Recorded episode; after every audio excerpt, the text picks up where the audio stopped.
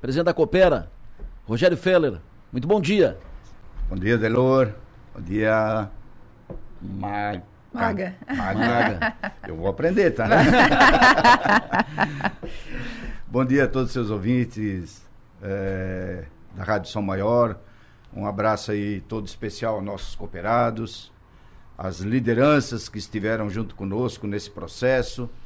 É, um bom dia especial a todos os nossos colaboradores, né, que se empenharam bastante e a gente sempre esteve junto ao longo de 20 anos e fizemos um trabalho bastante legal, bastante bonito nessa nesse processo eleitoral aí da Coopera. Eleição da Coopera no final de semana, eleição no sábado. Chapa 1, a chapa do Feder teve 5.648 votos. A chapa 2, a chapa do Ricardo Ximenes, teve 3.038, ou seja, quase 2 por 1. Foram 137 votos brancos e 109 votos nulos. Uh, urnas em Nova Veneza, Criciúma e Forquilhinha. O Feller ganhou em Nova Veneza, Criciúma e Forquilhinha. Forquilhinha, sede da, da Coopera, o Feller ganhou com uma vantagem de quase mil votos. Uma vantagem maior em Criciúma, uma grande vantagem, a maior vantagem foi em Criciúma e uma, uma, vantagem não tão grande em Nova Veneza. Enfim, ganhou em todas as urnas, todas as, as sessões, uma vantagem expressiva na eleição da, da Coopera, mais de 2 mil votos de vantagem, 2.300 votos. Esperava uma vitória tão folgada, Feller? Nós trabalhamos a campanha nossa toda, ela foi desenvolvida em cima de propostas. Desde o início, eu já venho trabalhando é, desde o ano passado, né? Com reuniões, eventos, festas, assim, esse é o processo eleitoral de cooperativa. E nós sempre apresentando propostas, sempre falando do trabalho que nós desenvolvemos ao longo dos 20 anos. Né? E trabalhando sempre e, e, e focando na aprovação que a Coopera tem, na aprovação da atual gestão. Que, como colaborador, a gente participava né, até é, 2022 e este ano de 2023 a gente ficou mais fazendo alguma consultoria, né? Então, pela aprovação que nós tínhamos, evidentemente que nós tínhamos que apresentar propostas para os próximos quatro anos e pedir o voto, porque era tranquilo de pedir o voto. O trabalho estava, era visto, né? era palpável. Né? Então, eu não me surpreendo com o resultado, não me surpreendo. Uh, nós tínhamos pesquisa e as pesquisas praticamente bateram é, 100%. É, um, teve um diferencial nas pesquisas é, a nosso favor em Forquilinha. Né? Forquilinha, a eleição parecia que estava mais equilibrada, mas nós sabíamos do trabalho que estava sendo feito pela nossa coordenação, pelas nossas lideranças que poderia haver é, uma surpresa. E teve a surpresa positiva, né? E a gente fica bastante satisfeito, é, porque o nosso associado foi às urnas, o nosso associado foi de maneira democrática, foi de maneira ordeira, não houve nenhum problema no processo eleitoral da Coopera no sábado, né? E o nosso, eu acho que o grande diferencial nosso foi as propostas. Nós não atacamos, nós não atacamos, né? E eu estou falando é, da minha pessoa. Eu não, eu fiz a minha campanha apresentando propostas e todos os lugares que eu ia visitando associados, visitando empresário, comércio, eh, agricultores, eu apresentava propostas.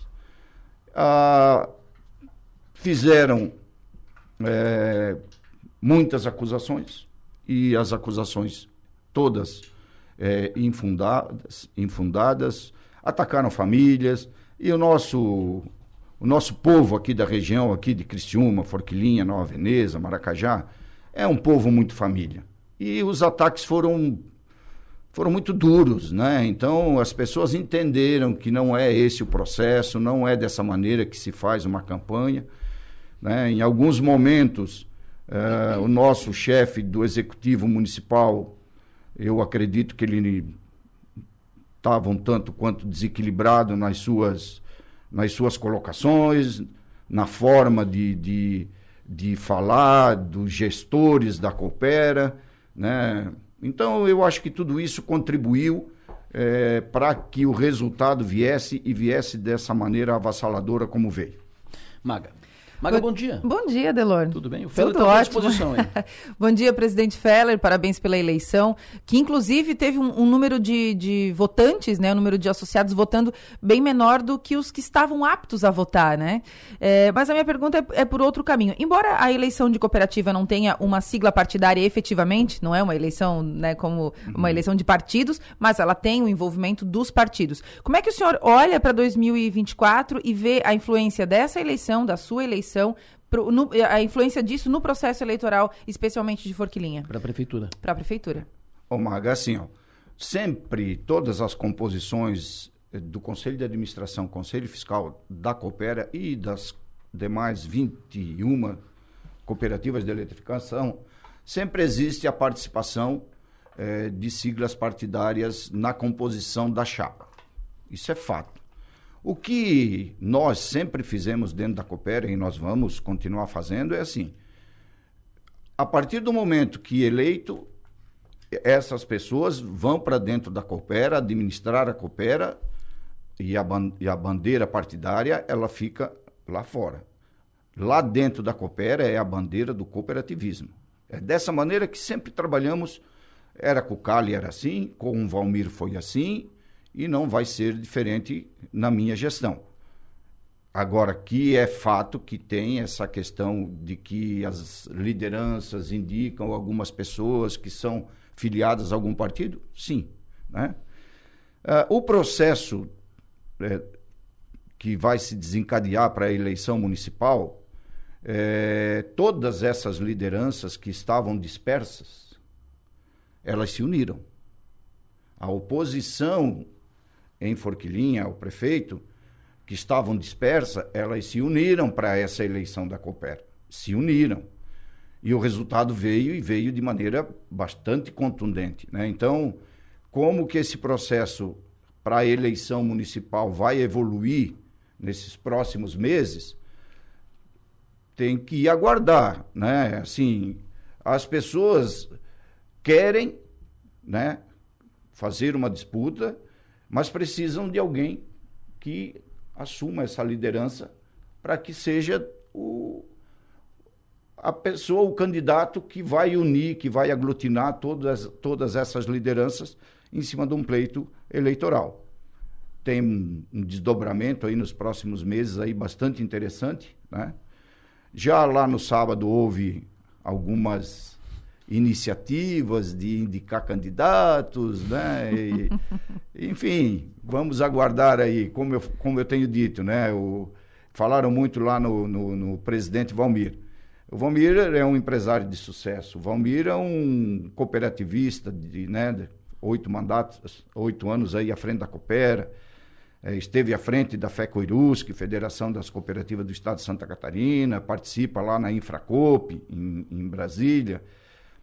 Né? Então, ele é uma liderança do cooperativismo e daqui a pouco ele pode também ser uma grande liderança na área, no setor público. Né? Falaram na, em chapa, inclusive, que seria o Valmir para prefeito com o Lei Uh, Alexandre de Já de tem vice. até a chapa pronta. É, é, tem, tem o apoio do Minuto. É, tem algumas, algumas... O apoio do Chile, que é o vice-prefeito atual. É, algumas falas, é, mas no sábado lá tudo era comemoração, era uma energia muito boa, é, a partir dessa semana, mais serenos, mais tranquilos, é, as conversas com certeza serão mais, mais proveitosas. Pergunta inevitável. Diante da, das circunstâncias, do envolvimento direto do prefeito Neguinho na campanha do Ximenes, ele foi o, o padrinho, o, o, coordenador geral, comandante da campanha do Ximenes, seu, seu adversário na, na, eleição, e pelas circunstâncias né, que o senhor acaba de, de relatar aqui. Como será a relação do Feller, presidente da Coopera, com o prefeito da cidade?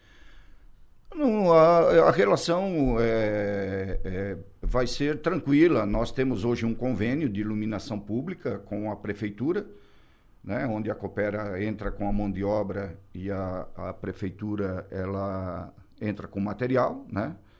É, e nós queremos, obviamente, atender muitos pedidos de, de associados, de ampliar a iluminação pública no município, trocar muitas lâmpadas que hoje são é, lâmpadas normais por lâmpadas de LED. E eu acredito que esse processo vai ser, vai ser conduzido de maneira tranquila, até porque CNPJ da cooperativa, CNPJ da prefeitura são coisas bem diferentes do que CPF de A de B. Da minha parte, eu vou conduzir da melhor maneira possível, como sempre foi conduzido. A Coopera sempre foi parceira da cooperativa de Forquilinha, da cooperativa de Maracajá, da cooperativa de Criciúma e de Nova Veneza. Nós sempre fomos um, um dos principais vetores de crescimento da região onde nós atuamos. Então, nós temos que continuar dessa maneira, né? porque onde tem cooperativismo forte, onde tem cooperativas de, de vários ramos que são é, que estão ali e geram renda. É, o IDH é bem mais elevado nessas reuniões e a nossa região aqui é uma região muito forte do cooperativismo. Nós temos que levar os princípios do cooperativismo para todos os cooperados, indistintamente. Quem votou uh, na, na chapa 1, quem votou na chapa 2, nós, os associados, é um processo democrático. Né?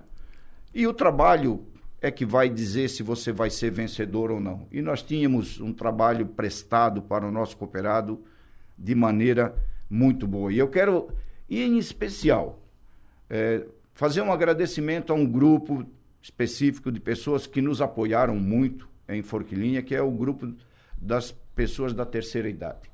Trabalharam, nos empenha, se empenharam, foram as urnas, votaram e a gente fica muito satisfeito, porque é um grupo de pessoas que são já de uma época que a Coopera no sábado fez 65 anos tá? Uhum. de fundação.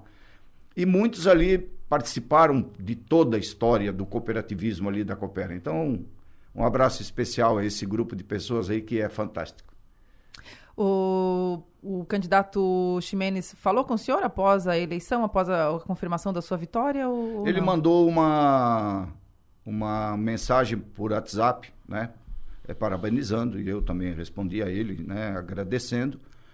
É, o processo eleitoral passou, né? Nós saímos vencedores.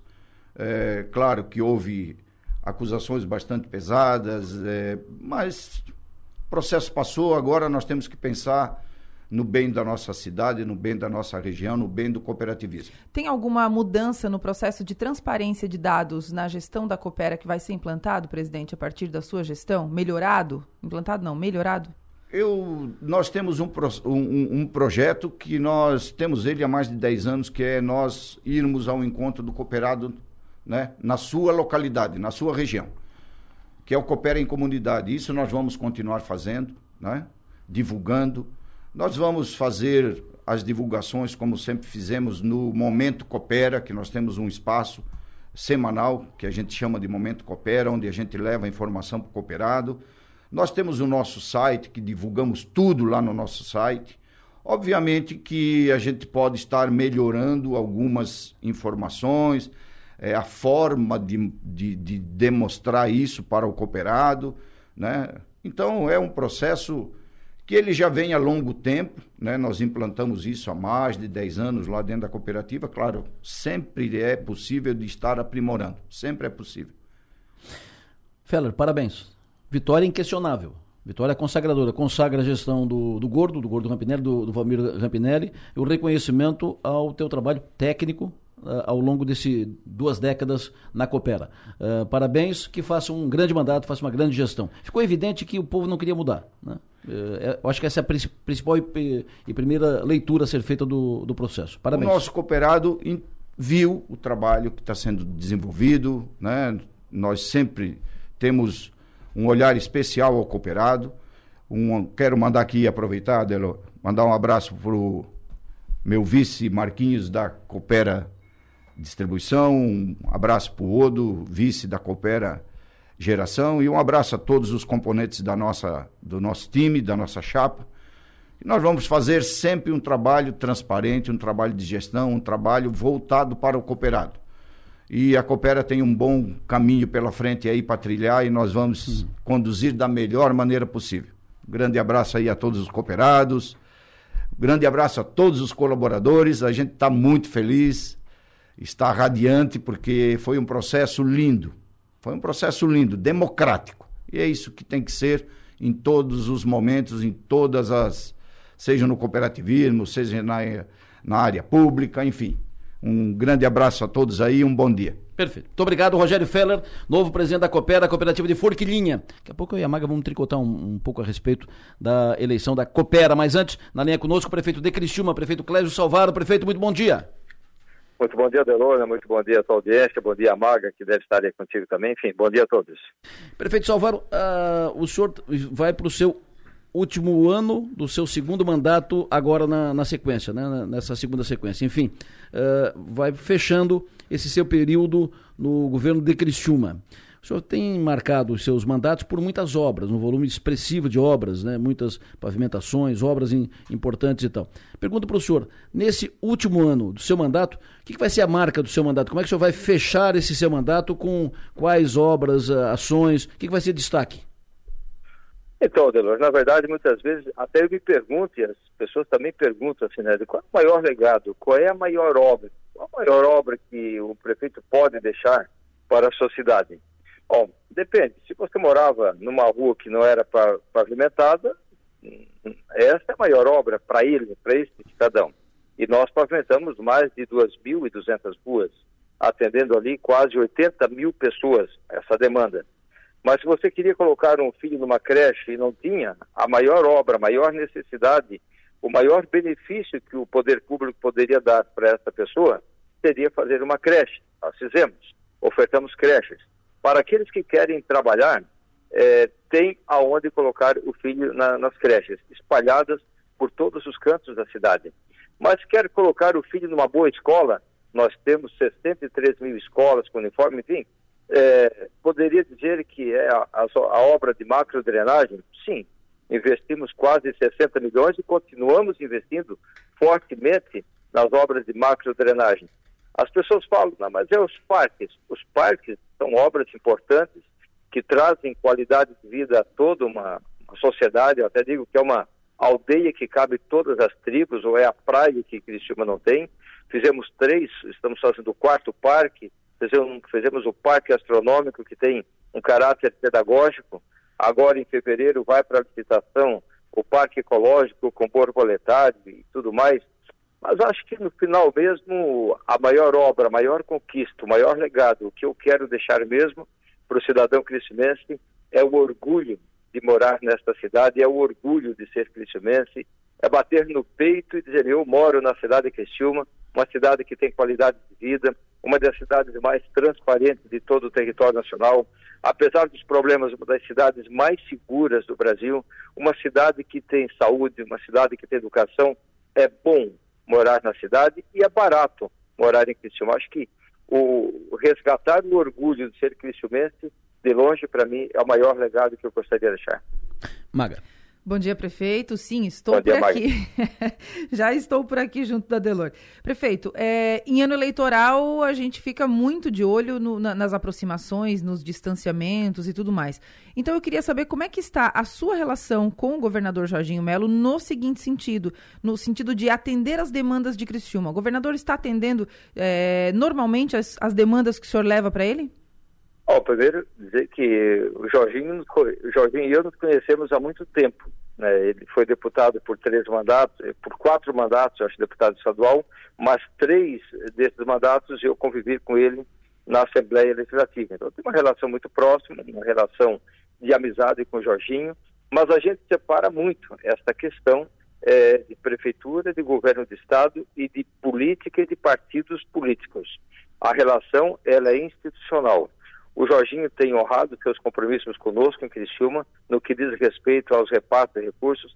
É claro que muitas vezes há um pequeno atraso, mas compreendemos perfeitamente essas questões burocráticas, essas questões legais, obras que foram é, publicadas no Diário Oficial, depois foram canceladas, enfim. Mas tive com ele uma conversa recente e disse ao governador, de todas as obras anunciadas em Criciúma pelo governo do Estado, nós concluímos ou estamos concluindo. Muito embora o governo não tenha participado de todas, em termos de participação, comparecimento com recursos, mas o município tem convidado o governo a participar da inauguração das, das inaugurações de todas elas. Então, o governo é sócio. Eu, e a relação com ele continua boa. Claro que vai vir um processo eleitoral, mas tem o período de defesa, o período em que o Estado não pode firmar convênios com, com, com os municípios, por isso que me antecipei. Há cerca de uns 10 dias tive com ele uma boa conversa, tratando das demandas que Criciúma tem com o governo do Estado, e não há uma outra forma de o governador do Estado, o governo do Estado, ser notado, ser bem avaliado, se não for através de investimentos nas cidades, nos municípios. E é exatamente essa compreensão que ele tem, por isso eu espero que, que ele continue sendo um governador municipalista. Estou recebendo aqui agora um vídeo de um vazamento nesse momento na Avenida Rui Barbosa, aqui no centro de Criciúma. É, quem me passou o vídeo parece ser esgoto. É esgoto é rede da Casan, enfim, ou esgoto é rede d'água, enfim, Casan. É, e no, eu vou a, a, aproveitar esse gancho para lembrar que temos recebido muitas reclamações de falta d'água, uh, vazamento, uh, faltou água. Nos últimos dias, nessa virada de ano, da virada do ano para cá, como é que está a sua relação, a, relação do município de Criciúma com a Casan, prefeito? Olha, é, você tem acompanhado bem, né, Adelor? E o ouvinte também é, tem percebido que não tem sido muito boa, sabe? A gente tem tido alguns atritos, exatamente por problemas iguais a esse, que muitas vezes você tem o tempo resposta demora muito, é difícil, por exemplo, que eles respondam de forma imediata. Nós temos um convênio com a Casan, da qual cabe ao município fazer os reparos depois de consertado o dano, por exemplo, ali na Rua Barbosa, você acaba de informar que houve um rompimento, ou de esgoto ou de água. Eles vão lá e fazem o conserto, o remendo. O reparo é por conta da prefeitura. O que tem demorado mesmo é este reparo, é este é, é o tempo-resposta da Casam. E depois a qualidade do material que eles colocam para que a prefeitura venha depois e coloque a lajota ou asfalto, dependendo do tipo de pavimentação. Mas já foi pior. Daria para dizer que melhorou um pouco a relação prefeitura com a Casam. Maga? Prefeito, qual é a estimativa de previsão de eh, entrega, de conclusão da rua coberta, ali próximo a. ali na transversal, transversal na Henrique Lage? Olha, é, tivemos um problema. O, governo que faz muito é natural que é um governo que também comete alguns erros, né? O que nós não temos é compromisso com o erro. É, ali faltou um, um, pouco de uma elaboração melhor no projeto, que está sendo, está sendo feito o reparo. A previsão é que março a gente inaugure esta rua, esta rua coberta, e já estamos projetando uma nova rua coberta ali na Praça Nereu Ramos, ainda para é, é, licitar e executar ainda neste ano. Aonde que vai ser essa nova rua coberta, prefeito? A, a equipe da, da Unesc, da universidade, eles estão fazendo uma avaliação é, que é quase em frente à, à, igreja, quase em frente à catedral, é, no sentido Catedral Coronel Pedro Benedetti. Hum. É uma avaliação, é uma discussão que está sendo feita é, com os comerciantes ali da Praça Nereu Ramos, ou da possibilidade também de fazer uma rua coberta. Vamos fazer uma. Não, não está bem definido se é na Praça Nereu Ramos ou em frente àquelas casas que pertencem ao Exército, que Sim. nós estamos procurando, estamos tentando, estamos trabalhando para trazer aquele patrimônio para o município. Então, a equipe da, da, da Unesc é que está fazendo este estudo, foram contratados pela Prefeitura. Prefeito, a, a, aproveitando, e a rua Antônio Scott? que vai ser uma via importante para desafogar um pouco o tráfego no do Anel Viário, naquele trecho ali. Uh, a obra parou, o que, que houve ali? Ali tivemos um problema de ordem ambiental e, e natural que quem, quem está morando no nosso estado tem percebido que setembro, outubro, novembro, dezembro e principalmente janeiro, janeiro quem trabalha a céu aberto, que precisa de, um, de uns dias de sol, tem percebido que o tempo não tem colaborado em quase nada tem chovido muito. Aliás, tem buracos pela cidade, e não somente na cidade de Criciúma, como em qualquer outra cidade. Então, a Antônio Scott ela não está parada, está desacelerada principalmente pelas condições do mau tempo. Maga? Prefeito, é, a gente está falando de, de obras e de andamento e tudo mais, mas a gente está em ano eleitoral. e a gente vai cada vez mais. O prazo está tá terminando, né? É logo ali, é logo ali em Não, março. Tem, e tem um detalhe importante dito. Até o ano passado, até 31 de dezembro do ano passado, a gente tentava falar de eleições. Eleição só em ano de eleição, só em ano par, só em ano de eleição. Em ano que na eleição a gente não fala de eleição. Estamos num ano de eleição. Finalmente Ponto. é um ano par. Esperamos ansiosos e angusti... Eh, de forma angustiante, ansiosamente esse, eh, esse ano. E, finalmente estamos num ano par, então vou, a gente vai poder fazer perguntas sobre a eleição, prefeito. Como é que o senhor está avaliando o atual cenário é, de candidaturas, possíveis candidaturas a prefeito em Criciúma? Bom, é, de fato, eu sempre falo assim que o ano ímpar é um ano bom porque ninguém do governo fala de, de política partidária e o foco sempre é as ações é, voltadas ao governo. Mas no ano par, também as ações elas estão sempre voltadas ao governo. E há um código estabelecido, um código eleitoral estabelecido pelo Tribunal Superior Eleitoral, que são os prazos de desincompatibilização. Diretores têm um período, prazo, ou, ou, no caso, diretor tem gerente tem outro período, secretário, por exemplo, é seis meses antes das eleições. E é claro que já tem alguns pré-candidatos que já estão trabalhando e que isso é natural e até esta semana ou na próxima semana devo, fazer uma reunião com a equipe mais, é, mais próxima do governo e com os pré-candidatos para dizer exatamente o seguinte. Até falava de manhã aqui com o secretário Celito e com o secretário Arleu sobre isso. Assim, temos que separar bem o que é o governo, o que são as ações do governo e o que é a campanha eleitoral partidária. É, o que podem os nossos candidatos é se beneficiar dos bons resultados que o nosso governo está oferecendo para a cidade.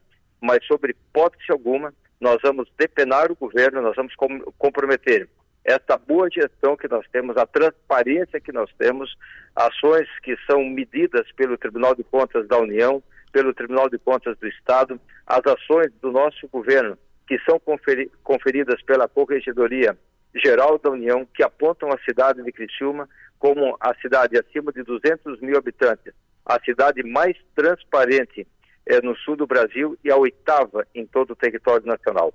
Então nós vamos tocar a campanha nessas condições.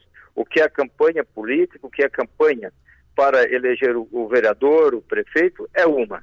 As questões voltadas ao governo é uma outra. Claro que o governo vai ter o, o seu candidato. O seu candidato e só terá um candidato, nós não teremos dois candidatos. O governo, a cidade pode ter quatro, cinco candidatos, mas o governo vai apresentar um candidato e esse candidato é que nós vamos dizer, este é o candidato do governo. Quem aprova o governo tem este candidato para votar. Os demais são contra o governo. Então, se você desaprova o governo, escolha um daqueles outros candidatos para votar. É mais ou menos assim, é a continuidade ou a descontinuidade de um modelo de governo. Falando em equipe de, de governo, na sua equipe tem o secretário Célio Casagrande, que foi, foi candidato a deputado estadual, muito bem votado, uh, e passou a ser ventilado, citado, cotado para ser vice daqui, vice dali, para ser candidato a prefeito, para assumir na, na Assembleia. O senhor tem conversado com ele no, nos últimos dias. O Acélio vai ser vice do Arleu? Olha, primeiro tem que saber se o Arleu será o candidato no dia 6 de março vai ter um grande evento de filiações. Nós convidamos o Arleu para estar aqui no partido, assim como estamos convidando várias lideranças de Criciúma e da região. Uma ação promovida pelo PSD aqui da Macro Região Sul, coordenado pelo deputado Júlio Garcia, somando com os esforços e com as lideranças que nós temos que são da nossa relação. Então, vai ter ali um grande evento. E nesse evento, naturalmente, que ali tu já vai ter é, quase que definido uma candidatura, mas é um pré-candidato. A candidatura mesmo só se define naturalmente lá em agosto, me parece, que é o prazo das convenções, o prazo final das convenções. Mas então tem muito tempo para conversar. O Astélio é alguém que durante um bom tempo está servindo a cidade de Criciúma através do nosso governo, um governo que tem dado todas as condições para que ele pudesse estar realizando um extraordinário trabalho na área da saúde e é aquilo que eu digo, o trabalho de governo é um, o trabalho político eleitoral é um outro, mas é um nome que pode ser aproveitado e nós desejamos ter, sim, o Acélio disputando a eleição. Prefeito, o senhor mencionou que o Arleu é o pré-candidato e que a definição acontecerá apenas lá em agosto. Algum fator como é, pesquisa ou algo assim pode interferir nesse nome? Pode ter alguma mudança nesse sentido? Pode ser um outro nome? Pode, pode. É, na verdade, não. É uma pesquisa que define um candidato. Se fosse assim, é, tu, não, tu não precisaria de, é, de um processo eleitoral o governo federal, né, os impostos do cidadão, é, patrocinar uma, um processo eleitoral gastando bilhões de reais. Então, não é a pesquisa. A pesquisa é um indicativo, é um indicador, é, mas quase sempre a gente tem histórias para contar de candidatos que arrancaram com 60%, 70%, 80% das intenções de votos e os resultados foram adversos. Aqui em Criciúma nós temos N histórias para contar sobre isso. Oh. Também como temos histórias para contar que alguém que arrancou com 60% e terminou com quase 80%. Também temos esse tipo de história. Sim. Pesquisa pode ser um indicativo, mas não é o definitivo. Prefeito, eh, o senhor falou no assédio e aí terminou dizendo eh, queremos ter o assédio na eleição. Eu posso de, deduzir dessa sua afirmação de que, uh, se depender do senhor, o senhor vai tentar convencer o Arcélio, sim, vai, vai, a sua defesa é que o Arcélio seja candidato a vice ou seja candidato a vereador? Ô, Adelor, juntando, juntando a tua pergunta com a pergunta da Maga, é, como, eu digo, como eu digo assim, que não, não basta ser apenas uma pesquisa, porque é, a, pesquisa, a eleição é um conjunto de fatores. É, a capacidade de agregar que de repente muitas vezes não está é, identificado numa pesquisa. Quem pode trazer mais partidos políticos, isto não a pesquisa ela não consegue identificar. Por isso nem sempre o resultado é, de uma eleição ele bate é, com o resultado de uma pesquisa feita há sete, oito, nove meses antes do processo eleitoral. O processo eleitoral ele é muito mais do que isso é principalmente, por exemplo, agora chegando na tua pergunta, a questão da, da credibilidade, do tempo, da convivência. Então, tem pessoas que convivem com, com, comigo, que estão ao meu lado há muito mais tempo. É, o Acélio é uma pessoa que eu confio, uma pessoa que está conosco, participou de um processo eleitoral, recebeu todo o meu apoio na eleição de 2022 para deputado estadual, Trabalhei para o Acélio e para a deputada Giovana, como eu não trabalhei na minha campanha de reeleição em 2020, fui porta por porta, casa por casa, participei de todos os eventos, torcia para que o Acélio fizesse mais votos do que eu na cidade de Criciúma em 2006. Nós fizemos 23.850 votos para deputado estadual em Criciúma. Agora o Acélio ultrapassou a casa dos 27 mil votos, e é exatamente isso que eu desejo para os meus candidatos, que aquele que vier depois de mim possa fazer mais do que eu estou fazendo. Então, o Acélio é uma alternativa? É, mas há outras pessoas que desfrutam e estão comigo e, e são pessoas da minha relação há muito mais tempo. Então, tudo isso é um componente que ele pesa nessa hora e compreende naturalmente o processo político que é isso. E eu gosto muito daquele candidato que é, a Bíblia já nos, é, nos ensina isso. É, seja o seu sim, sim, seja o seu não, não. Então, por esta citação, você já deve imaginar quem é o meu preferido. Eh, prefeito, eh, me permita passar algumas, algumas manifestações de, de ouvintes aqui que estão acompanhando a entrevista, ouvintes uh, uh, registrando falta de sinalização na Luiz Lazarim, ouvinte perguntando uh, previsão de asfaltar as ruas que estão cortadas, enfim, ruas que têm serviços de, de manutenção, previsão de asfaltar essas ruas todas que tiveram serviço de, de infraestrutura. O ouvinte pedindo limpeza, uh, Rua Valentim Zilli, Mina do Mato, as lajotas estão soltas e o mato tomando conta da, da rua. O ouvinte pedindo uma, uma atenção maior ao bairro Pinheirinho. E o ouvinte pergunta o seguinte: o senhor vai fazer um parque na Mina União, onde era o Esporte Clube União? Ah, ah, primeiro, primeiro vamos ali pela questão das situações das ruas de Criciúma. A Avenida Centenário, é, nós planejamos aí outubro, nove... É, outubro, novembro, dezembro, junto com o Tito a gente vinha falando.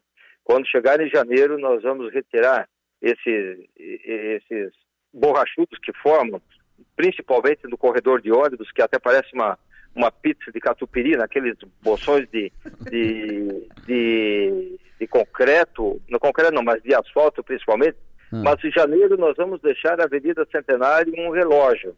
Vamos retirar todos esses bolsões, todos esses borrachudos, vamos fazer uma sinalização horizontal, vertical, e quando o pessoal voltar da praia vão ver tudo mudado, tudo diferente. Mas, infelizmente, no mês de janeiro, esse mês que ainda nós estamos, acho que nós conseguimos colocar asfalto pelo menos um ou dois dias. Ontem tinha uma previsão de a gente colocar asfalto. Não foi possível, porque chove. chove. E você não vai colocar o asfalto molhado, porque vai ficar um serviço muito ruim, de péssima qualidade. E é exatamente isso que nosso governo não faz. De, qual, de qualquer forma, acho que o tempo essa semana há uma previsão de uma melhora.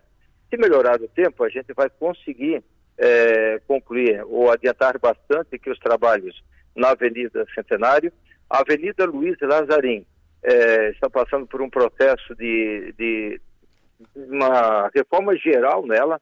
Nada vai lembrar a velha Luiz Lazarim. Agora vai ter ciclofaixa, ciclovia, vai ter uma pista com bolsões de entrada e saída. É uma obra que impacta nos cofres o custo dessa obra é de 12 milhões e 700 mil reais. É uma obra que e depois nós vamos estender aqui também na Álvaro Catão. Então é um investimento muito significativo. As questões voltadas, por exemplo, no bairro Minas do Mato, nós estamos aí é, tentando recuperar algumas ruas, essas de Lajota, elas vão receber um tratamento. Na Minas do Mato falta uma ou duas, uma ou duas ruas para ser todas toda pavimentada, ter o bairro 100% pavimentado. Aliás, é uma, é uma premissa do nosso governo, Maga e Adelor, é pavimentar todas as ruas. Pavimentamos 2.200, falta em torno de 104 ou 105, 106 ruas, mais ou menos, mas todas elas serão pavimentadas ou repavimentadas. E a questão do parque ali na Mina União, no antigo campo é, da União, ali é uma propriedade particular, uma propriedade da metropolitana, não faz parte do nosso projeto, mas nós temos um projeto com relação ao horto florestal que nós estamos estudando, talvez um processo de, de concessão para dar aquele, aquele horto é, utilidades maiores do que tem hoje, como, por exemplo, um ponto turístico com trilhas ecológicas, enfim, é algo que está no radar do governo.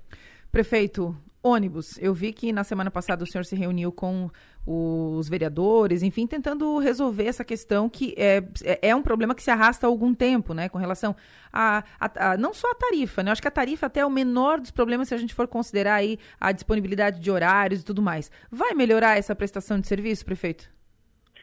Olha, é, muitas vezes, Omaga, as pessoas falam assim das questões, é, dos problemas que nós temos em Criciúma. Falo uh, da questão da mobilidade urbana. E é bom que fale mesmo, porque nós temos alguns pontos, alguns gargalos, e dentro de um mês ou mês e meio, mais ou menos, será nos apresentado um estudo que nós contratamos e vamos implantar este ano a central semafórica. O que, que é isso? A linha verde é, que vai melhorar muito a mobilidade. Mas não somente aqui na Avenida Centenário e no entorno. Elas serão conectadas, essa central semafórica será conectada com todas as sinaleiras da cidade de, Criciúma. A questão relacionada ao ônibus, falando em mobilidade, é um problema nacional. É um sistema que caminha para o fracasso se não houver por parte do governo federal e do governo do estado, dos governos estaduais, em todo o território nacional, a gente vê que as pessoas estão optando cada vez menos em utilizar o sistema do transporte coletivo. Até porque o governo federal estimula a compra de carros e de motos, mas ele não estimula o cidadão a andar de ônibus. Se assim o fizesse, ele poderia tirar os impostos que eh, sobrecaem sobre o combustível, sobre a carroceria. A questão da gratuidade, só para se ter uma ideia, 22% das pessoas que andam de ônibus são gratuitas. Mas que gratuidade é essa? Quando o legislador na Câmara Federal disse o idoso vai andar de graça, mas ele não disse de onde ia sair o recurso, hum. quem ia pagar esta gratuidade. Ora, ficou para aqueles os que utilizam o sistema de transporte coletivo. E o idoso ele anda quantas vezes ele quer. Nós temos aqui idosos que idosos que nem tanto é, que andam 120, 130 vezes é, por mês de ônibus. Na verdade, ou eles estão passeando, tirando o lugar de alguém, alguém está pagando essa passagem. Enfim, e aí nós temos uma passagem que ela não é a mais cara de Santa Catarina, pelo contrário, ela é a mais barata do estado de Santa Catarina. Eu poderia citar Blumenau, está R$ 6,50 e o governo é, do, do, do, município aporta 30 milhões por ano de subsídio, subsídio para ma manter o, o, sistema do transporte coletivo. Se tu pegar Florianópolis, ultrapassa 100 milhões o subsídio é, que é o cidadão que paga, né, de, qualquer, de qualquer forma, é o cidadão que paga. E a passagem está R$ reais. Poderia citar outros tantos municípios, Criciúma está R$ 4,70, centavos, a partir do dia 1 de fevereiro, a partir do dia 4 de fevereiro, melhor dizendo, passará a R$ reais com aumento apenas de 6,38 e com subsídio de 3 milhões e 600 por ano, para manter o sistema que nós temos. Ele não é um dos melhores, mas eu poderia dizer que não é do pior. Quando você coloca mais uma linha, se ela é deficitária, alguém tem que pagar esse déficit. Quem vai pagar esse déficit é o poder público, porque ela é uma concessão municipal. Então, a responsabilidade ela é muito grande com a gestão, para evitar o que aconteceu no passado. As empresas do transporte coletivo entraram com uma ação contra a prefeitura, e lá desde 1992 ou 94, não me recordo bem, e que houve o trânsito julgado, a ação foi de quase 130 milhões de reais. Por, por sorte, conseguimos fazer uma compensação e acordamos por 42 milhões de reais. Então, é este cuidado que o atual gestor tem que ter para que não comprometa as futuras gerações. Por exemplo, eu comecei a falar um pouco sobre as casas do Exército, ali do, do da Praça do Congresso. Eu, eu, eu, coloquei isso para o comandante-geral aqui de Porto Alegre, que responde pelo estado do Paraná, Santa Catarina e Rio Grande do Sul. Quem comprou o 28º GAC, toda aquela propriedade, foi o prefeito da época. Comprou, mas não pagou. Entrou em dívida ativa, em precatórios, e faz pouco tempo que terminamos de pagar. Então, a responsabilidade que tem que se ter é, com, a, com a atual e com as próximas administrações. É este cuidado que este governo tem. Prefeito, para fechar, ouvinte perguntando se teve algum problema de liberação de recurso uh, para obra no Parque da Santa Luzia, se teve uh, verba que viria e, e, não veio. O que, que tem de, de fato nisso? Não, não, não, não, não, tem nada de fato. Ali, ali, na verdade, tinha um, um comprometimento do governo do estado de 5 milhões de reais, que no último dia do governo Moisés esse foi anulado este empenho, esta publicação, mas de qualquer forma nós alocamos um outro tipo de recurso para cobrir isso aí. A, a obra do Parque da Santa Luzia, Adelor, é oportuna a tua pergunta para falar um pouco sobre esse tema. A lei da, das licitações é um caos, mas ainda é um caos que tu tem que regula o processo de contratação de obras, eh, serviços e fornecimentos de material. Mas precisa ser muito melhor aprimorado. Por exemplo, este caso aqui da Santa Luzia, para citar nesse, mas podemos falar de outros, ele mergulhou o preço em quase 30%. Ora, ele mergulhou o preço e aí ele quer aditivo de prazo, quer reequilíbrio de preço, quer reajuste. E nós temos uma comissão muito comprometida aqui com a transparência que a gente só dá o reequilíbrio quando de fato é necessário. Resultado, ele desacelerou o ritmo de uma obra, nós tivemos que fazer uma, duas, três notificações, tirá-lo ele, desabilitar, torná-lo inidôneo para que ele não participe mais de licitações aqui na prefeitura e chamamos o segundo colocado. Porém, o segundo colocado, de acordo com a lei das licitações, ele pode assumir a obra se ele aceitar a proposta do primeiro, que mergulhou o preço. Então, este é o problema que nós temos em algumas obras que elas estão desaceleradas em Criciúma. Um governo que tem 240 obras em andamento, alguns problemas nós temos. Este é um, mas felizmente este assumiu com o preço do primeiro. É uma questão de o tempo colaborar e eu espero que ele reinicie as obras. Nós temos uma outra escola na Vila Esperança, que aquilo é um caos, é uma vergonha, que aí o pior disso tudo é que foi parar na justiça, vencido do imbróglio, agora entrou novamente para o processo licitatório. Então, nenhuma obra, nenhuma, absolutamente nenhuma obra, ela está desacelerada ou parada no município de Criciúma por falta de pagamento. Nós temos recursos no caixa da prefeitura para cumprir com todos os compromissos, porque esta é a responsabilidade que nós temos com a nossa cidade e com o Tesouro Municipal. Prefeito Cláudio Salvaro, muito obrigado pela entrevista, obrigado pelo atendimento, pela atenção aqui a São Maior, que o senhor tenha um ótimo ano, feliz ano novo, tenha um bom dia. Para você e para todos os teus ouvintes também. Fraterno abraço a todos. Lembrando, prefeito, que faltou a nosso, nosso passeio no trem, né? já ah, foi, já foi, já foi, já foi. Mas ficou o registro. O Tiago certamente está acompanhando, o Tiago, assessor do prefeito, ah. certamente anotou lá e vai levar, levar essa consideração ao, ao prefeito. Fechou o assunto? Nós vamos para o intervalo agora e depois do intervalo, pronta para o combate. Pronta para o combate. Nossa entrevistada depois do intervalo, a deputada federal Júlia Zanata. Gabriela, design e qualidade em revestimento, informa a hora certa. 8 horas e 35 minutos. Ponto. 8 horas e 42 minutos, 8 e 42 Eu e a Maga temos o prazer de receber agora aqui no estúdio Sou Maior, a deputada federal pelo a, a partir do Sul, eleita por quase todo o estado catarinense, Júlia Zanata, do PL. Bom dia. Bom dia, Delor. Bom dia, Maga. Bom dia a todos os ouvintes da Rádio São Maiores. Ó, eu vim aqui no estúdio especialmente para ver vocês. De, de não vim responder tudo. nenhuma pergunta, tá? Não me empareda ah, aí. Como não? Eu Como não vim responder aqui... nenhuma pergunta? Porque só veio aqui dom... matar saudade? É, no então, domingo. Tá um abraço aqui, tchau. no domingo já tô voltando para Brasília, então ah. vim aqui me despedir desse estúdio. Eu conversei com a, com a Júlia na sexta-feira, acho sexta, sabe? Conversei com a Júlia sobre as circunstâncias políticas e tal, os fatos novos, o, há uma, a, a, uma aparente, né? E evidente o deputado federal Ricardo Guidi não, não diz isso isso textualmente, mas os movimentos dão a impressão, passam a imagem de que ele está recuando ou pode recuar. Mudou um pouco a sua, a sua movimentação uh, a respeito da candidatura dele a prefeito de Criciúma. E aí, Júlia, se ele não for, tu vai? Vou. Uh, estou disposta a isso. Postei isso na, ontem no, no Instagram e postei no, no, no meu blog no 48 e repercuti no Instagram. O tiroteio mas olha, fazia tempo que. É a turma do amor.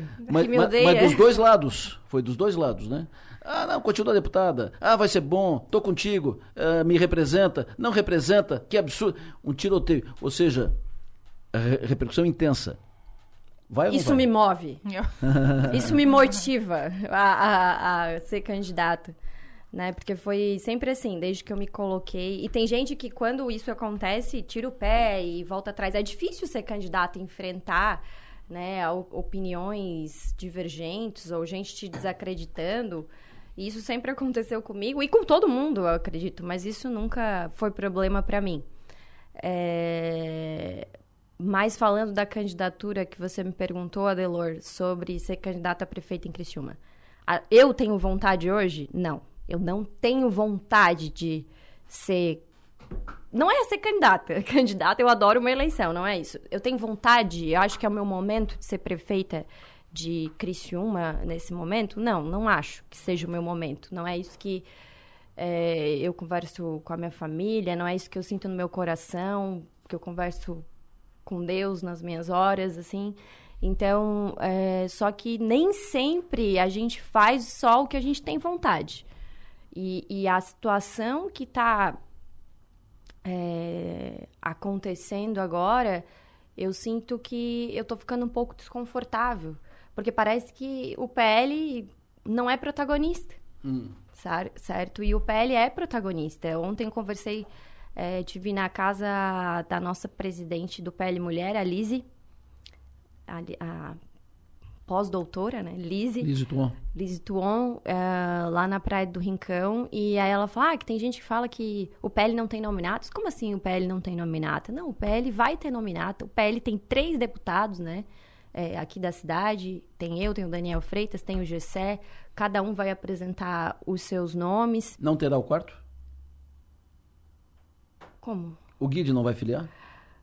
Não sei, aí é uma pergunta que tem se fazer para ele, né? Eu não, eu, não, eu não sei se ele vai filiar ou não, não vai filiar. É, o, tem, a hora está chegando, né? As dúvidas precisam ser sanadas, mas o que eu estou querendo falar é que assim. Mas ele já teve mais próximo. Oi? O teu sentimento é que ele já teve mais próximo.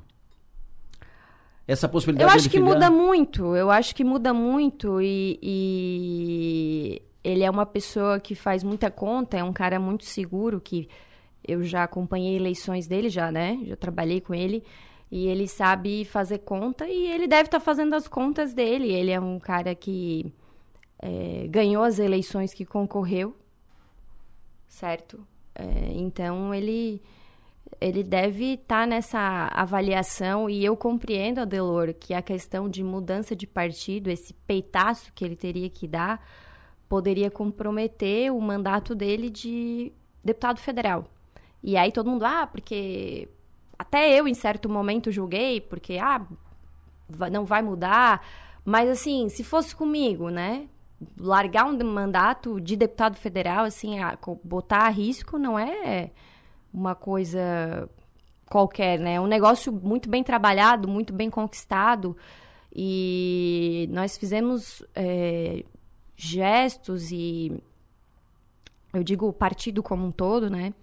Para que ele fizesse esse movimento, mas se não se concretizar, é compreensível também. A gente acabou, a gente acaba sempre te fazendo pergunta nesse sentido, porque a gente sabe que a senhora participou da movimentação, da articulação para que ele viesse para o Estado, para a secretaria que ele está que ele, que ele tá hoje, que ele responde hoje, que é a Secretaria de Meio Ambiente e Economia Verde. E pela então, relação pessoal que os dois isso, têm, né? São próximos, são, então, são parentes e tal, né? Então, a gente meio que não compreende, né? A, ele ter vindo para o Estado, mas agora ter dado essa recuada.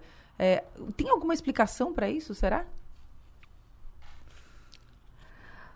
Eu acho que o, o eu, é, é, é, complicado eu explicar por um terceiro, né? Eu acho que vocês entrevistaram ele, eu não, não quero aqui me intrometer no que, que ele pensa, sabe? Mas qual é a tua percepção, pelo que tu conhece do, dele e do processo? A minha percepção é que a preocupação com o mandato de deputado federal, que não é qualquer coisa, Delor. Que é fácil a gente julgar quando não está no lugar da pessoa, né? Ah, a Júlia daria o peitaço também arriscaria o mandato dela, entendeu? Assim, de ir para outro partido. É, escutei aqui o prefeito falando antes. Tem casos e casos históricos aqui de Criciúma, de gente que começou a campanha com 60% e perdeu para quem estava com 6% ou 8% na pesquisa.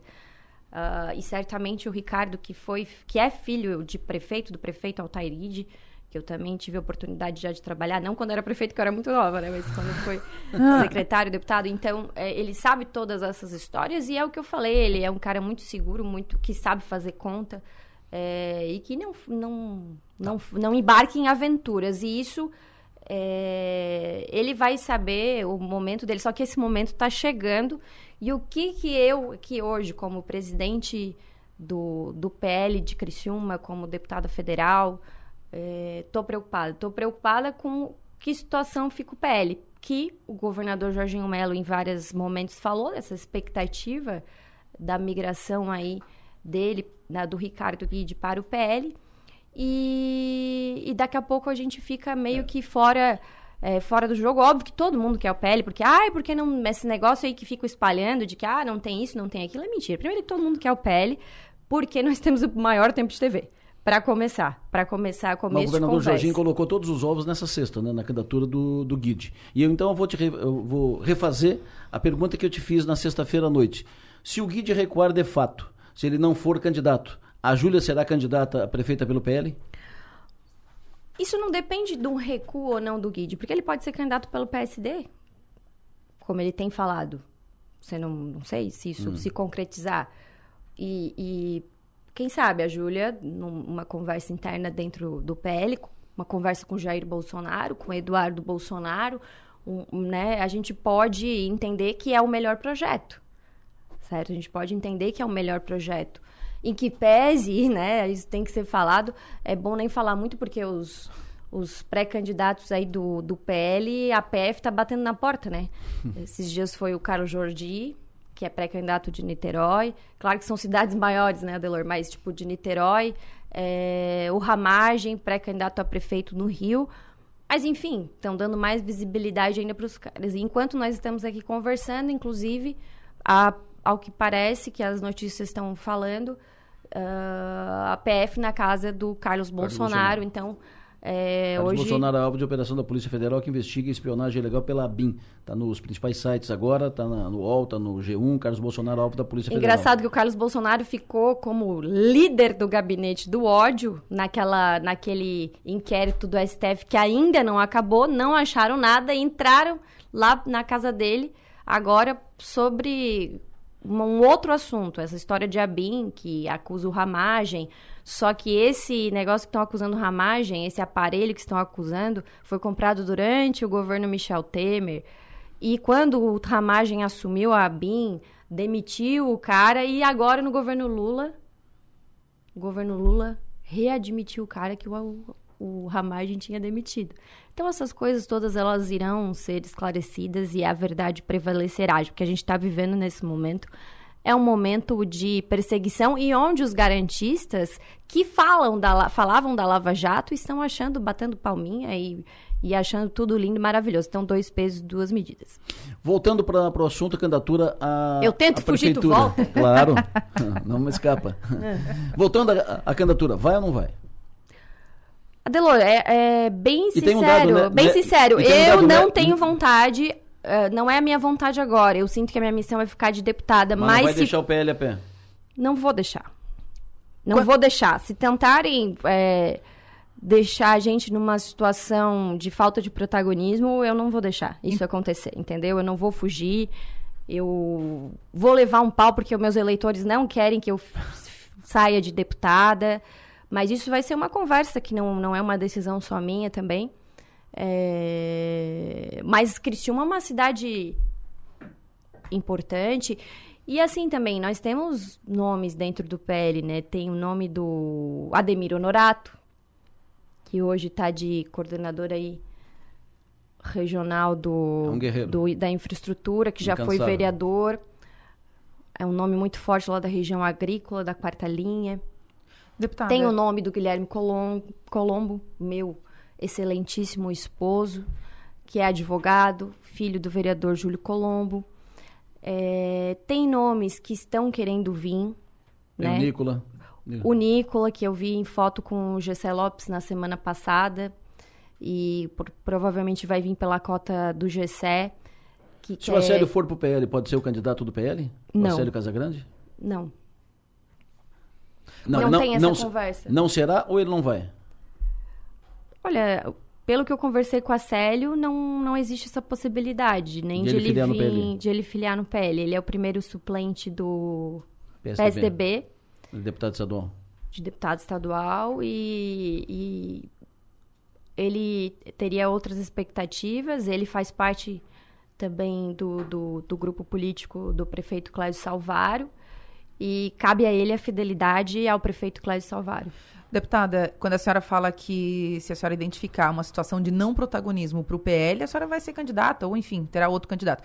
Eu leio essa declaração da seguinte forma: o PL não será, sob nenhum aspecto, vice de ninguém. O PL vai ser cabeça de chapa, é isso? Ou seja, não vai ser vice do Arleu, não vai ser vice, vai ser protagonista. Não, na verdade, o que eu estou falando, Maga, é, existem várias possibilidades primeiro de tudo, né, a, deixando bem claro que essa decisão sempre cabe ao Jorginho Melo, que é o presidente estadual do partido. É, não tenho a pretensão de dizer aqui que as coisas vão ser decididas única exclusivamente pela presidente municipal, que sou eu. Isso nunca aconteceu no PL. Aqui em Santa Catarina não é agora que vai acontecer, mesmo eu sendo deputada. E também tenho respeito a essa hierarquia né, dentro do partido. Mas é, Protagonismo que eu estou dizendo é dar a devida valorização que esse grupo merece e precisa e representa hoje. Porque vindo do PL vem tudo isso que eu falei aqui e mais a questão é, de Jair Bolsonaro, direita. E assim, né, dependendo da composição, se nós fizermos uma composição, representa, inclusive, praticamente não tem eleição, né? Então, isso é, é algo é algo que tem que se considerar. O PL de vice do Arleus, estaria o PL contemplado, ou seja, não ficaria o PL a pé? Uma possibilidade, de, o, o, o PL de vice do Arleu. Estaria o PL contemplado na, na eleição? Olha, isso tem que ser muito bem conversado, isso, entendeu? Não é só assim, ah, o PL de vice do Arleu. Vamos conversar, vamos ver quais as. É, o que, que eu estou preocupada também. Quem irá falar o nome de Jair Bolsonaro na eleição municipal? Isso é uma coisa que me preocupa. Na minha eleição de 2020, vocês lembram? Fechada com Bolsonaro. Era minha, era minha. Você acha que o candidato do PT aqui, que provavelmente vai ser o Arlindo, né? Outro dia encontrei ele na rua. E aí ele não vai ficar falando do, do Lula? O tempo todo. Entendeu? Assim então eles vão usar, eles vão usar espaço para falar do Lula. Quem vai usar o espaço aqui para falar do Bolsonaro é, é, é, uma missão minha também. É, um, é algo que eu, eu acho importante para a gente ocupar espaços, fazer mais vereadores. Então, essas coisas estão passando na minha cabeça, sabe, Adelor? E em 2020 eu fiquei dois minutos na TV de Imbituba a Pasto de Torres, porque consegui uma coligação de última hora que todo mundo duvidava. É, consegui um bom vice, o doutor Alisson. Inclusive, queria mandar um abraço para ele, foi um grande parceiro na eleição de 2020. E ficava falando lá, fechada com o Bolsonaro, fechada com o Bolsonaro. Trouxe as propostas do governo federal naquela época, do governo Bolsonaro também, no âmbito é, municipal. Então, nós queremos um candidato que se posicione mais à direita, entende? Que a gente, eu acho que essa eleição municipal, nós vamos falar, claro, das questões de Criciúma, óbvio, mas eu acho que essa eleição municipal vai ter também um componente nacional. Vai estar tá, vai tá muito essa, essa discussão. E aí, claro, eu, eu penso que se tivesse o, o Salvaro na disputa, ele conseguiria fazer isso também, porque ele enfrenta sindicato e tal. Então, queremos ver isso dos candidatos. Se o Guilherme Colombo não for candidato numa chapa majoritária, ele é, será candidato a vereador? Não. Não, isso, isso nós já decidimos que ele não vai ser candidato a vereador, ele acha melhor não, não ir, eu também penso que não. Ele não quer ir, na verdade. Então, Respeitei a vontade dele dessa vez. Júlia Zanata, sempre bom te receber aqui. Sucesso e energia, feliz ano novo. Uh, seja um, será um ano, um ano uh, diferenciado, porque é um ano de eleição. Um ano de eleição é sempre um ano de, de, eleição. Né? A gente nunca sabe como é que vai terminar. A gente sabe como é que começam as coisas. Não sabe como é que vai terminar. Por exemplo, até agora, quem sabe tu seja candidata, que, que o teu nome pode estar na urna, pode não estar. Então, isso muda o quadro, né? fazer uma eleição diferente ou não. Na urna de tiara ou sem tiara, né? Com tiara, ela está aqui. Para Mas... a audiência hoje, a Júlia está de tiara. Para tristeza de alguns, né? que me chamam aí de várias coisas de nazista por causa da minha tiara, mas a gente, a gente faz do limão uma limonada e queria dizer a todos que me acompanham, seja aqueles que me odeiam ou gostam de mim, agradecer por levar o meu nome para frente, falar do nosso trabalho, bem ou mal. Porque quando você tá falando mal também, uma vez um cara veio assim, ó, oh, o cara falou tanto mal de ti que eu vim te procurar. E aí eu gostei de ti. então, agradecer a todos que perdem o tempo para falar da gente. Muito obrigada e fiquem com Deus. Forte abraço. Deputada Federal Júlia Zanata falando conosco aqui na Som Maior, ao vivo no estúdio Som Maior. Vamos para o intervalo agora e depois eu e a Maga vamos conversar um pouco aqui. Vai ter uma, vai ter uma conversa aqui, botar umas, uma, umas conversas em dia aqui. Jogo rápido, depois do intervalo. Plaçom. Presença global com atendimento personalizado. Informa a hora certa. Júlia, que horas são? Coitada da Júlia. 22, 22. Ah. Pontualmente 9 horas. Magis Topassoli, a semana começou? Com emoção. Com, com emoção, quente uh, eleição da Coopera, Clésio, Júlia. Eleição da Coopera, uh, a impressão que eu tenho é que botaram o, neguinho, o prefeito Neguinho no mato. Ele montou num porco. Ele armou para a cabeça dele uh, sem precisar porque ele tinha uma, uma reeleição encaminhada. Eu não aguento quando você fala que montou num porco. ele tinha uma, uma reeleição encaminhada tranquila e, de repente, por várias uh, em função da candidatura do Ximenes, o, pre, o prefeito se envolveu, mergulhou de cabeça, recebeu algumas informações que não, que não eram verdadeiras, acabou confiando e acabou uh, entrando num buraco. Ele, ele permitiu, tinham várias forças políticas, líderes políticos, que estavam isolados e tal, e, tal, e não estavam satisfeitos.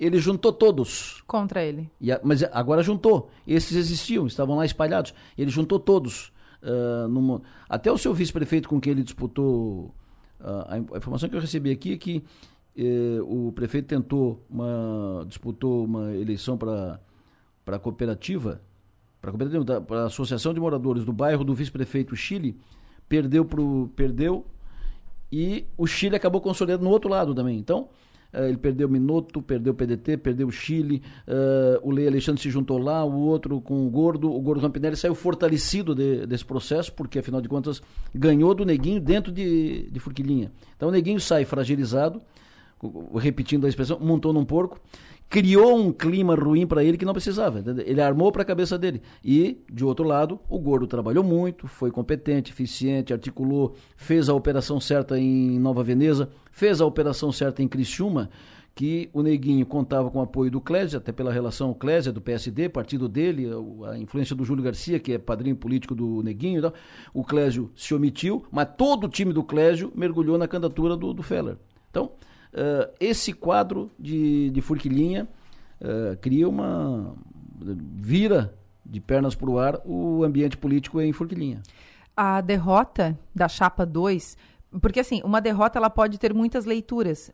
A diferença de votos é um desses fatores que influencia na leitura. E a diferença foi contundente, foi grande, foi importante. Uma diferença importante para uma eleição que, lembrando, não é obrigatória, né? Uma eleição, os, as pessoas aptas, os cooperados aptos a votar eram muitos, né? Era perto de 20 mil pessoas e votaram muito menos disso, acho que um terço disso ou menos que isso ainda. Então é uma eleição muito difícil. Você mobilizar uma pessoa para sair de casa para votar em algo que ela não é obrigada a votar, tem que ter muito, muita vontade envolvida, né? E, e, a, e a derrota, que foi bem expressiva, eu acho que coloca a, a situação do Neguinho de uma maneira muito complicada. Hoje pela manhã, muito antes de, de eu chegar aqui no estúdio, já estava recebendo mensagens dos ouvintes dizendo: ah, vocês. Estava todo mundo de olho na entrevista com o pre presidente eleito e na repercussão disso tudo. Um dos pontos que mais chamou a atenção dos, do, dos moradores, especialmente de Forquilinha, foi a derrota do prefeito Neguinho dentro de Forquilinha. Né? E eu acho que isso é, não, não acende um, um, uma luz vermelha, acende todos os semáforos vermelhos para a eleição municipal, porque reflete na eleição municipal. Sendo o PSD um do, o, o, entre os dois partidos mais, mais, mais fortes de Santa Catarina hoje, mais atraentes de Santa Catarina, PL e PSD. E isso não foi garantia. Então, o, o Valmir Rampinelli, que vinha, vinha sendo assim um, um nome circulando bem na beira do campo como possível candidato, ora, ora como possível candidato, ora não. A gente percebia isso. Agora, certamente, está muito mais animado a tentar é, viabilizar um projeto para concorrer com o prefeito Neguinho, que tinha uma eleição basicamente como é, é, a exemplo de Cocal do Sul, a exemplo de Sara, nossos municípios vizinhos aqui, que quem está no mandato tem eleição bem encaminhada. E, e, essa não é a atual situação do Neguinho. Me chamou a atenção o tempo inteiro. Hoje pela manhã, até na falta de tempo para fazer essa pergunta ao prefeito Salvário, eu queria ter perguntado isso. Por que, que ele, não, ele não, publicamente, né, ele não fez essa, ele não embarcou nessa eleição, embora todo mundo tenha, tenha trabalhado né, pelo, pelo Feller, mas ele não embarcou nisso publicamente. O Neguinho não, o Neguinho foi, assim, ó, ele abraçou isso de modo é, como eu não imaginava que ele faria até. Então, acho que isso vai trazer prejuízos políticos para ele nesse aspecto. Uma, uma derrota muito grande, vai ter que vai ter que reorganizar a casa e tentar se consolidar diante do seu partido como a melhor opção. E mais, ele agora vai ter, obviamente que o Chile não vai ser o candidato dele, né? Não a vai vice, não. não. A vice não vai estar com ele. Chapa, né? É, ele vai ter que reorganizar essa chapa, mas a, a, a indicação que ele tinha, as informações que ele tinha de de, de, estar à frente nas pesquisas, de embora a pesquisa para uma eleição que não é obrigatória também é complicada, mas estavam é, furadas. É, as informações para ele, ele foi mal assessorado, mal, info, mal informado. E agora uh, vai ter que administrar o processo, fazer uma, re, uma revisão, tem que reavaliar, voltar, uh, inevitavelmente vai ter que fazer algumas recomposições, pedir alguns perdões, algumas desculpas e tal, para se recompor, levantar a cabeça e tal. Ou, uh, e, de, de, outro lado, tem que ver qual é a posição do gordo. Do, do gordo Rampinelli, né? do, do Valmir, Valmir Rampinelli. Rampinelli. Tem que ver qual é a posição do gordo. Eh, se o Valmir Rabinelli, que saiu, repito, fortalecido dessa eleição, se ele decidir incorporar, não, eu vou. Agora eu vou para prefeito, porque ele está sendo muito estimulado para isso, para assumir candidatura a prefeito. Falam na chapa do Valmir com o Lei Alexandre. Se ele, o deputado Minotto, inclusive, apoia isso. Uh, se ele decidir bancar, então tá bom, eu vou. Uh, movido, alimentado por essa, pelo resultado da, da eleição de, de sábado, ele vai criar um fato novo na eleição municipal de Forquilinha. Quem vai ganhar, não sei. A eleição é absolutamente eleição é do jogo, né? Da, da, das circunstâncias para o jogo. Mas é, é, um outro quadro. É que se a derrota do, do Neguinho se, se é, fosse, fosse, mais forte nos municípios vizinhos, aonde a, a Coopera tem cooperados, é, o cenário até não, não, seria tão ruim, mas a derrota dentro de Forquilinha, Perdeu eu acho que é, é, por, é, a parte é, o, é o principal, votos, é, mil votos em Forquilinha. É, é a parte mil. mais preocupante desse cenário. Perfeito. Quero te ouvir sobre a Júlia. assim, a, a, a Ela está pronta, mas não está muito pronta ainda para o combate, ela, né? ela tá pronta, ela gosta de eleição, como diz, ela se, eu acho assim, ó, ela se diverte no processo eleitoral. Eu percebo isso da Júlia. Ela se diverte, ela vai pro processo eleitoral, ela vai para a campanha, ela se diverte. Então, acho que isso anima ela.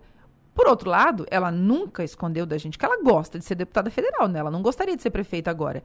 Mas a gente percebe na Júlia uma, uma percepção a longo prazo interessante, né?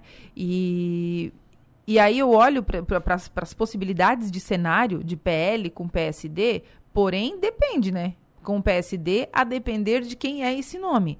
Então, a gente percebe que a decisão municipal vai passar, sim, pela aprovação da Júlia, que é a presidente municipal do partido. Ela falou em respeito à hierarquia do, do governador Jorginho Melo, que é o presidente estadual, mas aqui, dentro de Criciúma, ela certamente não vai deixar a coisa correr muito solta. Ela vai ter o controle disso. E aí, por que, que eu questionei sobre o Guilherme Colombo, que é o marido dela? Porque o Guilherme já se, já se já demonstrou publicamente um, uma animação para concorrer a alguma coisa. A vereadora ela acabou de dizer que não, nem pensar. Então ele vai querer ser candidato, pelo menos a, a vice, né? Acho que é o, a, onde ele, ele se encaixaria melhor. É, se não for o nome do Guilherme Colombo, então, para ser vice, provavelmente o PL não estará com, compondo com, com Arleu da Silveira. Na, no, no, atual cenário, se o Guide continuar não, não, não dando mais sinais de que ele pode definir a sua situação, é, e ela mesma falou isso. É, mas o prazo está acabando. Eu entendo o guide, ela disse, eu compreendo, porque é muito difícil. Eu mesma já julguei, palavras dela, a, a falta de, de, iniciativa dele nesse sentido, mas é, o prazo está acabando. Precisa tomar uma decisão pelas mostras que a gente vem tendo, essa decisão parece que vai ser ficar por isso mesmo. É, o Guide é, voltou a participar mais dos eventos do PSD, voltou a participar mais dos, das reuniões do, do PSD e a postar, fazer postagens disso, né? Uh, as postagens últimas dele têm tem sido isso. A sua família, esposa, uh, mãe tal, que estavam participando muito de reuniões de bairros, saíram disso e uh, os, os movimentos são outros, inclusive postagens e tal o Guide e o Júlio Garcia, deputado Júlio Garcia, que é o comandante do, do PSD no Sul, e que é um dos principais articuladores, ele e o Clésio são os operadores da candidatura do, do Arleu, o Júlio Garcia e o Guide tiveram uma, uma reunião, uma conversa em dezembro. E ficaram de marcar uma nova conversa, que ainda não está marcada, deve ser durante fevereiro, ou mais para frente e tal. Uh, estão conversando sobre essa possibilidade. O Júlio Garcia disse aqui na, na sua maior, e não, não, não é segredo, não disse só para o Guide, que defende a preservação do mandato do deputado federal para a cidade e o mandato do Guide. Uh, o Guide, para ser candidato, uh, perderia o mandato, corria, corria o risco de perder o mandato, ou se prefeito fosse eleito, deixaria de ser deputado federal. O, essa é a tese que o Júlio Garcia vem trabalhando junto com o Guide, ah, e a partir daí, outras tantas conversas, que eles começaram a conversar em dezembro e vão voltar a conversar. Se eu tivesse que, fazer, que dar um palpite, eu não sou palpiteiro, mas in, inevitável, uh, eu, eu, diria que vão continuar conversando. E o Guide tem o um prazo até a primeira semana de abril para trocar de partido, se, se for feita a troca de partido.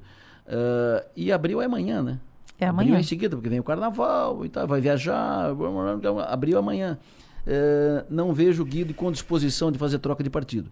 E não fazendo troca de partido, vai continuar no, no PSD. O, um, uma data importante para definir, para entender esse processo é 6 de março. Que é quando abre a janela? Não, é, é o prazo de filiação, é o dia de filiação do Arleu. Também. Dia de filiação do, do Arleu. o Guide é o presidente do PSD Criciúma. Então, na tese, filiação de um pré-candidato a prefeito, uh, fi, uh, ato que terá o presidente do, do, partido. O Guide estará lá, nesse ato. Isso é uma, um fato importante que pode def ser o definidor desse processo todo. Ele não esteve na filiação do Clésio Salvaro. Não esteve na filiação do, do Clésio. Então, esse 6 de, de março é uma data, é um fato que pode ser definidor de tudo isso.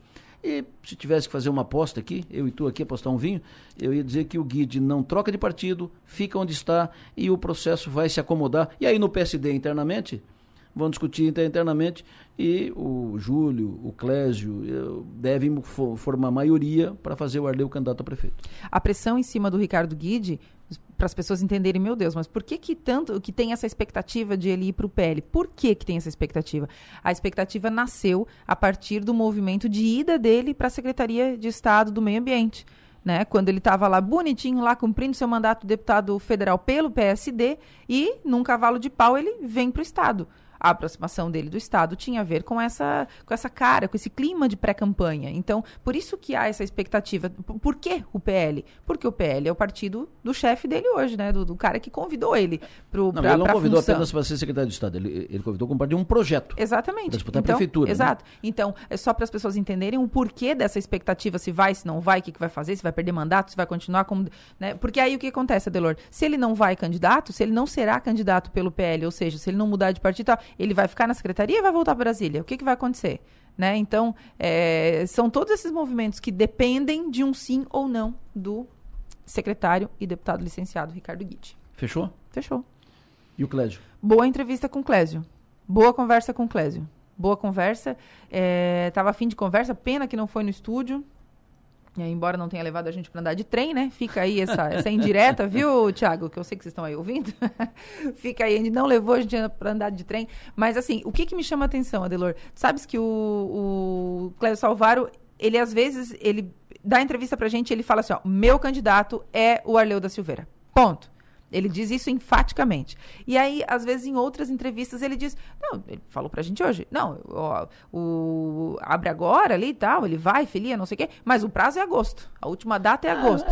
Ah, mas não sei o que e tal. Então, assim, ele, ele às vezes dá uma, uma acalmada né, nessa fala, embora, claro, né? A gente sabe que o candidato dele, de fato, é o Arleu. Mas eu acho que foi uma, uma boa conversa. O, o prefeito que né, vai começar 2025 fora da prefeitura, certamente vai continuar visitando obra, como ele fez quando ele não estava prefeito, quando ele estava sem mandato, ele continuava visitando obra, continuava jogando sinuca nos bairros e tudo mais, né? Mas essa é uma eleição, Adelor, que mais do que a outra, obviamente, muito mais do que a outra, eu, eu imagino que preocupa o passo, preocupa o prefeito Clécio Salvário, então por isso que ele, ele dá uma medida, muitas vezes, no discurso público. É, mas eu uh, fazia tempo que eu não via a eleição tão encaminhada para o projeto do Clésio. Hoje, abrindo o ano 2024, é, isso parece muito forte aqui. Pode mudar amanhã, porque frase que não é nova, eleição política é como as nuvens no céu, né? Você olha, ela está assim, daqui a pouco você olha de novo, mudou. Mas hoje, a fotografia de hoje é uma eleição muito encaminhada para o projeto do Clédio Salvar. Fechou? Um abraço, vamos embora. Fechou, não. Só ia dizer o seguinte: o, a possibilidade do Acélio serviço do, do Arleu só se for pelo próprio PSDB, né? Que acho que é o caminho. Então, aí ali fechava, fecha uma questão. Eu fecho a minha questão, indo embora. Um beijo para todo mundo. Hoje à tarde tenho. Fecha cochete. Tenho cá entre nós. Às 5 horas a gente vai tratar, sabe do quê? Dates ruins. Você já teve um date ruim? Então tá, hoje a gente vai falar é, sobre. É, é, é, é, tinha uma dor de dente é de cravar, né? Barbaridade. Ah, um, um beijo para todo mundo. Até a tarde. No plenário, oferecimento. Construtora Nunes.